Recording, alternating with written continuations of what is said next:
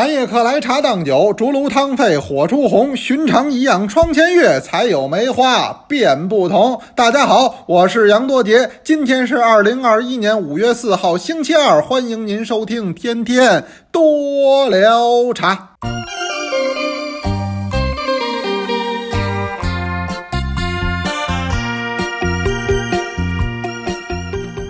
今天啊是好日子，好在哪儿呢？三重的意义。我这么一琢磨，有三重。什么呢？先说第一重，还在五一小长假当中。您诸位不知道现在身在何处？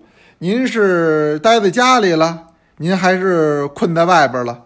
说怎么还困在外边了？哎，因为今年这小长假呀，您看它不是那么的平静，呃，有点天气上的波动，也导致了呢很多航班还有很多火车的这个延误。我看这新闻的时候，我当时都担心这里边有没有咱们多聊茶的同学呀？有没有困的火车站？有没有困的机场的呀？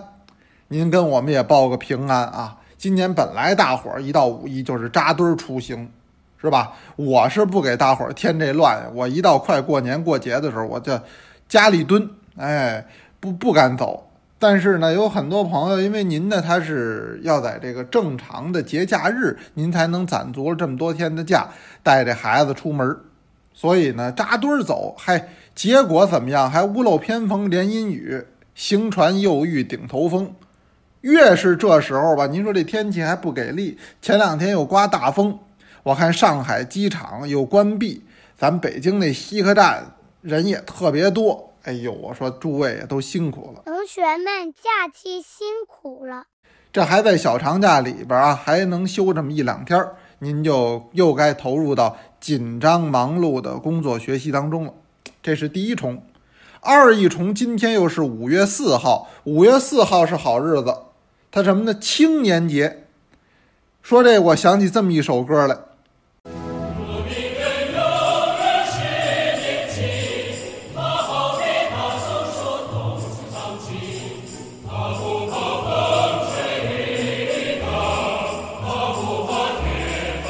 这歌您听着耳熟吗？反正我听的都是老歌，新歌我是不会。哎，我一反应的都是老歌。这叫革命人永远是年轻啊！哎，这话说的有道理。说这有什么道理呢？哎，这就告诉您，您要想年轻嘛，您得有事儿干，您得心中有理想，您得心中有梦想，那么您就年轻。包括说我现在有工作，哎，我有事业，这人他也年轻。所以我们说这革命人永远是年轻，他是这么理解，他老有奔头。哎，我这好多事儿还没干完呢，我我这还挺忙的呢。哎，您越这样，您越年轻，忙点累点没什么，那不叫事儿。为什么呀？那咱就动起来了，手也动起来了，这脑也动起来了，这是最好的。所以咱多捞茶的同学来讲，我说这叫喝茶人永远是年轻。为什么呢？就因为有这一杯茶。我这每天都有事儿干，哎呦，我得抄写，我得听课，我得听天天多聊茶，我得读读茶诗，我得背其中的两句，我还没答题呢。哎呦，我这三款茶还没喝呢，我今儿还约了俩茶友，我过两天准备去茶山。呵，我这事儿太多了，让您的生活当中啊有了很多有意思的点，我们就因为这些点。生活呢，也就变得是有滋有味儿。那您说您不年轻，您等什么呢？哦耶！这我说的还都是主观的，是精神的。可这喝茶本身，您要听人家讲，这也是对身体有益的事情。人家那个科学家人研究这里边有多少种鸡呀？啊，不不是咱吃那鸡啊，叫什么什么自由基？哎，就就是。呃，我就听是好东西是怎么着？是清除自由基还是自由基是好东西？我也不懂啊。就反正说好吧，我就听一言以蔽之，就说好。我心说了，您就是说的不好，我也得喝。那没办法啊，这叫居不可一日无茶呀。所以您说这茶健康与不健康，咱们肯定是都喝它。何况它肯定健康，它怎么会不健康啊？不健康，中国人能喝两千年吗？我说这茶的健康不用论证。尤其是它物质上的健康，我们大可以放心大胆的开怀畅饮喝它，当然您喝的科学点，别以茶代水就可以了。我们更多的挖掘这个茶背后文化层面的内涵，这样的话给我们喝茶的同时带来一种多维度的享受。您看我刚才前面给您背的这首，这是老诗了啊，您都熟。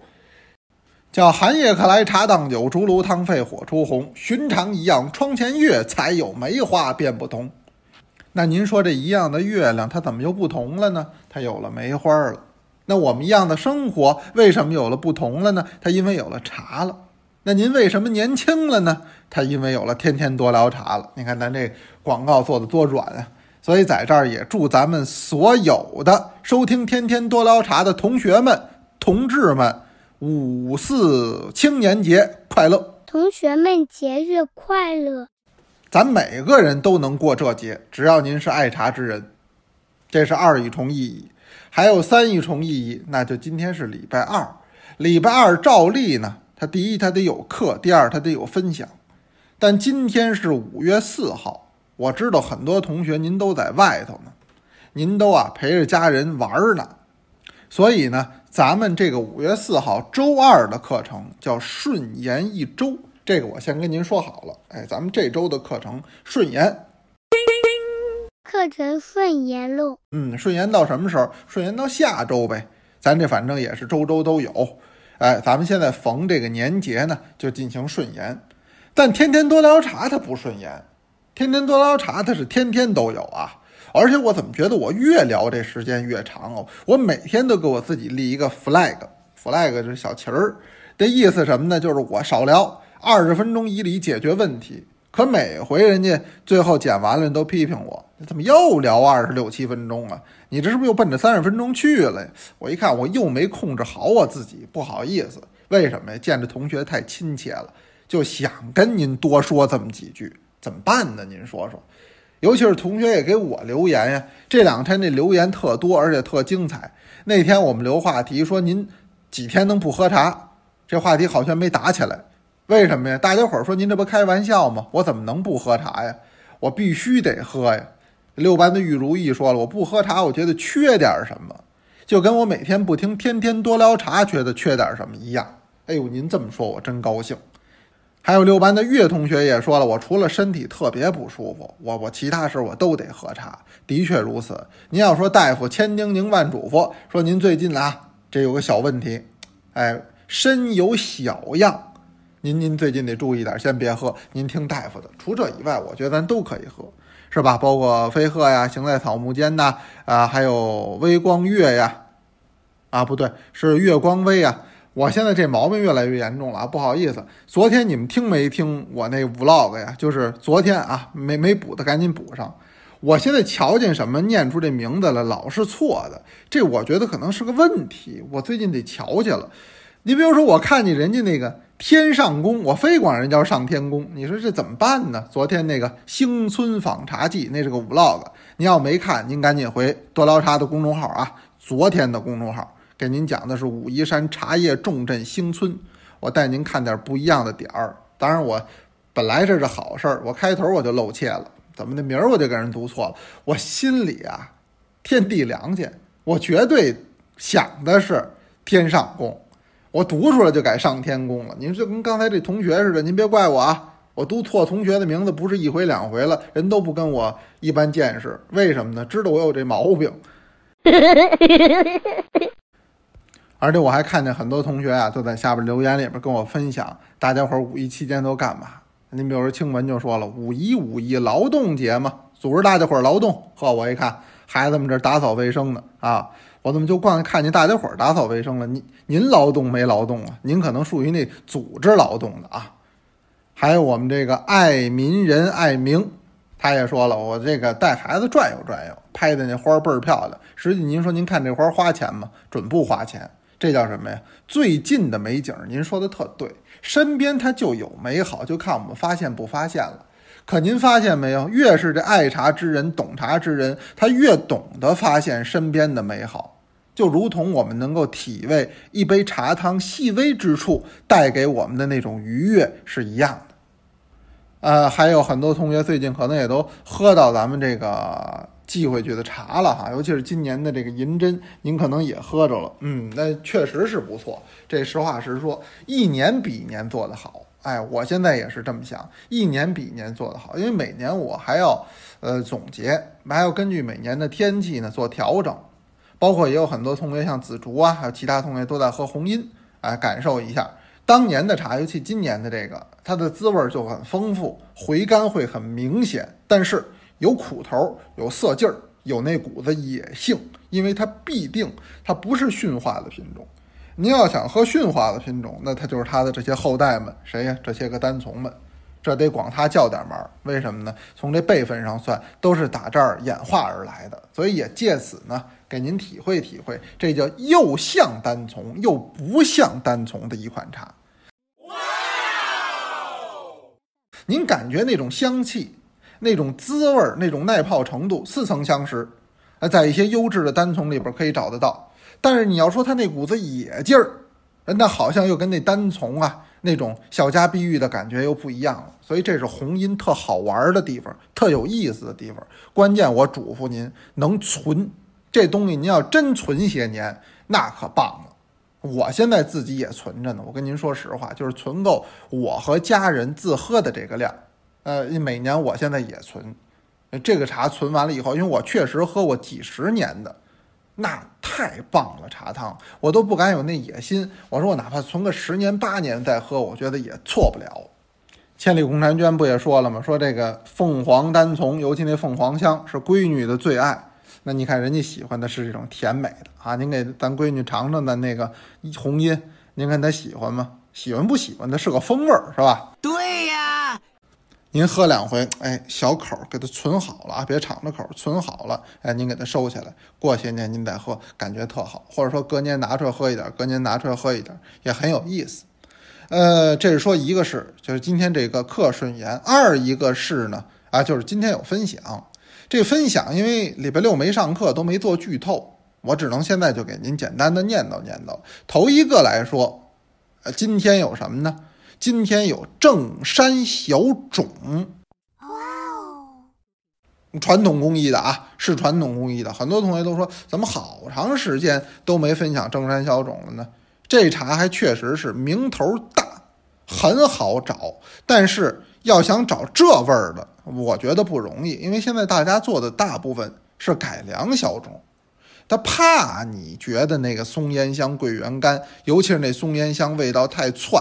觉得你是个怪味儿，我迎合你，我做改变。我说这时候不能迎合，你得做自己呀。这起码是我这么认为。昨儿我也正好，因为昨天那个 vlog 是兴村访茶，兴村实际就是正山小种的产区嘛，啊，桐木关归兴村管，所以我也聊这个正山小种。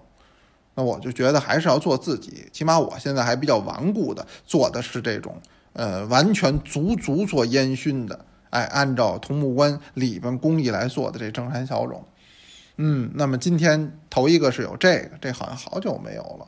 二一个呢是您期盼了很久的茶，这个呢是什么呢？叫丝州古茶，这是个绿茶。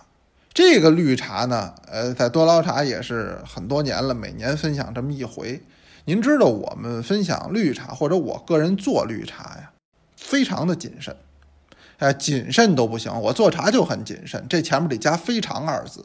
我一年就做一款到两款绿茶，因为绝大部分包括龙井、碧螺春、安吉白茶、信阳毛尖儿、啊都匀毛峰、黄仁毛峰等等这么多的品种，我个人都觉得不必去做了。原因是什么？头一个名头太大了，名头大。当然您说也相对好找，我得做点那不好找的，这是咱们的一个任务嘛。发掘不为人知的这个名茶，那这个四周古茶算其中之一。老同学都知道，新同学了解的少。新同学了解少，尤其现在多捞茶成立七班了，那又有新同学了。这四周古茶实际是我在贵州的一个大山深处，一个国家级的贫困县，它那里边最贫困的这么一个乡村吧。哎，我到那儿的时候找着的这么一款茶。你要说树，那可真是。老树了，嗯，那么现在他们当地给定级都说数百年，那我说您就是再夸张有水分，这树百年以上一二百年肯定有，啊，这是一点都不假。是的，是真的。那这个树，它做出来的这个茶茶汤滋味确实好，关键值钱，品种没换过，这是当地原生有性繁殖的土品种，滋味丰富，耐冲泡程度高，回甘明显，就是一毛病，毛病就是它卖相不好，而且呢，我还坚持要做雨前茶，不做明前茶。什么意思呢？就要的是这实惠劲儿，要的就是这个茶汤的饱满，要的就是这滋味的丰富。咱不要的是什么呢？不要的就是这卖相。所以这是一个，就丝州古茶。三一个还有一什么呢？是岩茶。嗯，今天这还一岩茶，这可了不得了。这是什么呀？这是马头岩的肉桂。哟，这不是马肉吗？哎呦，对溜对溜，就这么回事。我今天就因为这个，我想给您聊点这话题。因为今儿不上课了，我就多聊点也没关系。我聊聊什么呢？我就想聊聊这山场和岩茶品质之间的这个关系。咱们今天讲马肉、牛肉、猪肉、龙肉、心头肉，你实际都是在讲山场。马是马头岩，牛是牛栏坑，猪是竹科。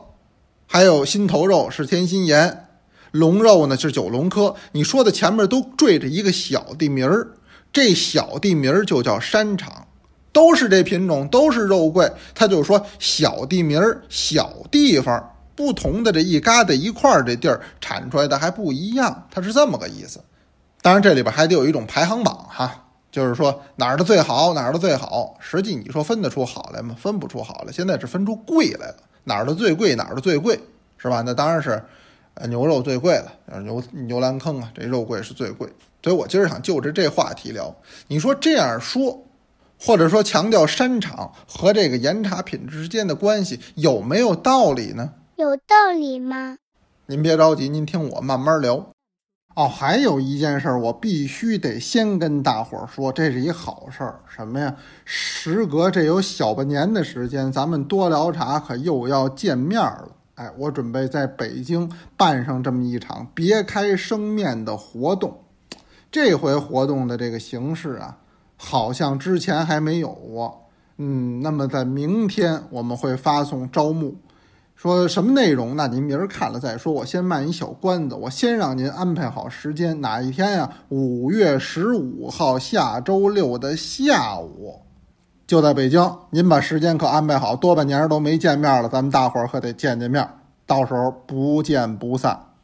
同学们记得看今天的推送哦。老师要接着聊山场了。那咱们先说什么叫山场啊？山场实际就是岩茶种植的这个生态环境，啊，那就是它种的哪儿，这地方就属于它。比如说小地方，这地儿叫某坑，叫某涧，叫某科，都有可能。那说山场跟山场之间有没有差别呀？不能说完全没有，实话实说，是有点的。为什么呢？但原因太简单了，这叫十里不同天呀。您拿我们北京来说吧，北京现在原来有城八区。后来我们崇文宣武合并到东城、西城里边，就改成六区，就甭说远郊区县，就这城六区。现在说城六区啊，那么就是东城、西城、朝阳、丰台、海淀、石景山，这是六个城区，就这么嘎瘩大一片地儿。它要是天气就不一样，您比如说我们打电话就该说了，哟，哎，我这儿下雨了。那这位该说了，我这没下呀。后来一打听，这在石景山，这在大兴。石景山偏西边，大兴偏南边，俩人差多少呢？一二十公里。说下雨就不一块下嘛？啊，就不一块下。这太多了，这种是太常见了。或者有人说，哎呦，这这北边下雹子了。说北边可能就说海淀，或者说朝阳。那我在大兴区，我是南边，温丝儿不动啊。我这一看，响晴博日啊，甭雹子了，雨点都没有啊。这情况有没有啊？太有了。你这一个城市里，这才隔着多老远的距离呀？它都有这种情况。您说在这个山里边，这个山场说小啊也不小，说大也不大，那也中间有的隔着有个几公里，甚至十公里。可是它不是直线距离啊，你得翻过去。而且呢，它跟城市不一样。你看我们北京，它是个平原，它是一马平川的华北平原。这边北边靠燕山山脉的余脉，这边往南一拉溜就是大平地了。你这气候都有差别，你在那深山当中，这沟沟壑壑之间，你说它气候上可能没差别吗？不会的。所以这种小气候是确实存在的，这个咱们也应该承认，你不能否认这一点。要不存在，那怎么正盐跟半盐也有那么大差别呢？它有差别。那么这个差别会对岩茶品质造成影响，这也是肯定的。所以这一点咱们先要肯定。但同时，我们也要说明，对岩茶品质造成影响的，可不是山场这一个因素。那还有什么因素？它应该说是三个因素。哪三个因素呢？是品种、山场和工艺，这么三个因素。那您比方说水仙跟肉桂吧，它永远就不一样。水仙它就是那么纯、那么雅，肉桂呢就是那么香、那么烈，这跟俩人性格似的，它不同。所以您不能光提山场，您得提品种。那好，现在我们说相同品种，相同品种种在不同山场，是不是不一样啊？是不一样。可中间您别忘了，还有一个因素就是工艺。说白了，就到底是谁做的，这个也很关键。这做茶跟做饭似的，也分口轻口重。您家里那人炒菜都不一样，哎，有的人炒出菜来，那可能味道就重一点，他放盐多呀。放酱油多呀，也有的人呢，他清淡，他要炒菜呢，他就少放盐，他少搁这些调味料，他吃本味儿。您就是一家子人，做出饭来还不是一个味儿呢。当然了，兄弟，您就更甭说是不同的制茶师傅了，他不可能风格完全一致，是吧？您拿我们家来说吧，我父亲做饭就偏咸，我母亲呢注重健康，人家做饭就淡一点，可他们俩正经都北京人。他们俩做这饭呢，也都是北京饭，大面上是一样的，也都是这些个东西。哎，北京人嘛，那就炒点菜呗。但是您看这风格上就有差别。那您说做茶会不会有差别？有差别。每个人对这茶的理解不一样，他追求的风格不一样，他做出来的他也不一样。所以实际这个岩茶的品质是一个综合的体现，它是由品种、山场和工艺一块儿体现出来的。这问题就来了，所以我说现在你过分强调山场，神话山场，比如神话牛栏坑，不是好事儿，这是我看不是好事儿，因为你就不客观。牛栏坑的肉桂是不是做出来都一个味儿？不可能，因为是不同的人做的，做出来风格也不一样。那您告诉我哪个是牛栏坑的味道，或者说哪个是牛肉味儿，那就没法说了。张师傅说：“我做这正宗牛肉。”李师傅做说：“他说正宗牛肉。”他们俩可都从这儿取，都正宗。所以你这时候再提牛栏坑的意义，我觉得也就不大了。所以现在我说跟大伙儿聊这话题，就是说咱们应该叫破掉山场的神话。那说的是什么呀？咱们就说这茶好喝不好喝，这才是最关键的。那就是说我这是一款好喝的肉桂。您那是一款不得老好喝的肉桂，您那是一款根本不好喝的肉桂。我觉得您这么说比较实在，实实际际就拿茶汤说话。当然喽，您说天气也好，品种也好，工艺也好的情况之下，那您说山场是起作用的。你比如说刚才我列举的这些个山场都是优质山场，谁比谁优质谈不到。武夷山，尤其是正岩产区里边，各个山场要说也得叫各有千秋，风格上有差异。比如说有的山场，啊，您就比如说今儿这马头岩吧，马头岩它前面是五岩并列，它就跟那个五匹骏马昂头似的，所以叫马头岩。您到这儿一看就明白，这还挺好看的，就是能够看得出来，这马头岩呢是岩石堆垒。它不是这种坑涧的狭长的谷地，它是一个范围比较开阔的这么一片地儿，山中有这么一块小的开阔地儿，应该这么说，日光啊比较充足，相对来讲，所以马头岩的这个肉桂，那那在保证正岩茶的前提之下，它一般就会比较浓郁，口感上比较的富烈，会有比较明显的香气啊，这是它的特征。那咱也实话实说，说别的地儿能不能做出近似的风格呀？也有可能。所以您说这茶，我都不想跟您提它是马头岩的肉桂，我就想跟您说，今儿咱分享的是一好喝的肉桂。不错不错，味道好极了，用我们美国话叫 very good。但是后来他们都说这别烟进来呀，对不对？现在马头岩多火呀，咱也得蹭着这个呀。哎呀，我觉得蹭不蹭的倒真是两可。但我就想告诉您，您不想感受感受马肉什么感觉吗？就这感觉，就是这感觉。这确实是正岩茶里边比较好的茶。但是您说您过分炒哪一个山场哪一个山头，我觉得不客观。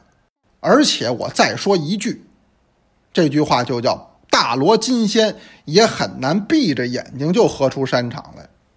说这位闭着眼睛，那杯茶端起来一喝，哎呦，这是马头岩的，哟，这是牛栏坑的，可能吗？不是说一点都不可能，大面上可能能喝得出来，但你说让他每一道都喝得明白、喝得细致，我想很难。我只能保证这位能喝出什么来，或者说经过一定训练、有一定造诣能喝出什么来。这款是非常好的肉桂。这款是不错的肉桂，这款是不怎么样的肉桂。这个大家伙儿，连我们多捞茶同学，您只要仔细喝，您慢慢喝，您体会我所说的正岩茶的那种盐韵。呃，今儿这茶也是一样，它就是因为盐韵非常的明显，所以我想跟您分享这个，让您感受这种区别。就这个是可以感受的，但您要说哟，我喝到了山场，我喝到了风，啊喝到风啊，您反正赶紧把嘴给闭上吧。为什么呢？您别喝风，喝风会闹肚子啊。这喝不出来那么细，实话实说，所以叫打破山场的神话。咱们呢，应该追求的是好喝的岩茶，而不是哪一个山场的岩茶。今儿我这有一互动话题，我也跟您说，这话题是什么呢？